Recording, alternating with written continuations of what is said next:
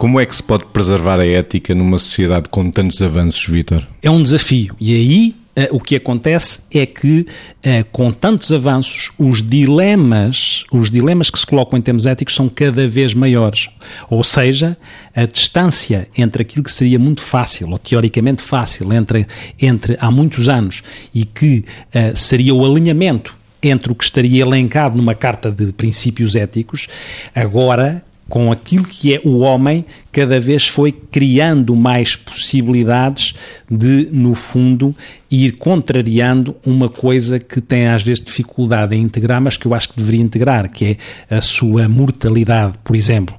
E vai encontrando soluções, ou vai se aproximando de soluções, ou vai propondo soluções que podem colocar grandes desafios éticos por não respeito a princípios fundamentais da relação entre os seres humanos e por não respeito àquilo que é o enfoque na pessoa, no ser humano enquanto tal. Porque o risco é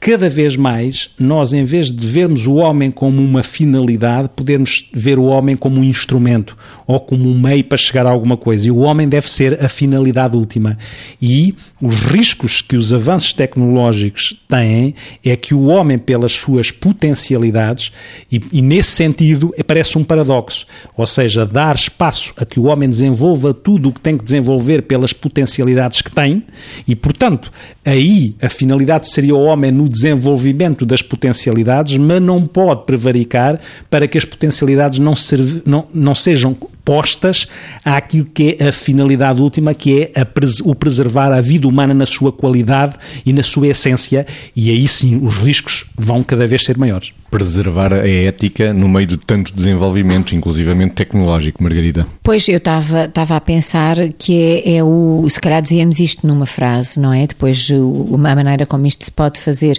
sem as tentações de prevaricar, eh, cada um na sua área, é que é mais difícil, que é o homem ao serviço do homem. Ou seja, seja, se todos nós nos lembrássemos que tudo o que fazemos, seja nas investigações, seja no desenvolvimento tecnológico, seja nas decisões políticas, é o homem ao serviço de todo o homem, não é o homem ao serviço de um princípio que em teoria pode funcionar, mas serve dois homens, ou meia dúzia de homens, ou meia dúzia de egos, ou meia dúzia de protagonismos. Ou seja, se, se não fosse assim, se nós, não, se nós nos lembrássemos que não é isso que é útil, que não é isso que é bom, eh, que não é isso que, que melhora nada, melhora só alguns, por isso é que eu disse o homem ao serviço do homem, ou melhor, o homem ao serviço de todo o homem, esta era a forma de nós podermos uh, ampliar o desenvolvimento nos diferentes domínios, fosse, e, e, não o temer, quer dizer, eu já disse aqui uma vez numa rubrica lá para trás que o Einstein, eh, a certa altura, uh, dizia isto, que no dia em que o homem se deixasse uh, dominar pela tecnologia, habitaríamos um planeta de idiotas. E eu temo que nós, eh, enfim, eh, muitos eh,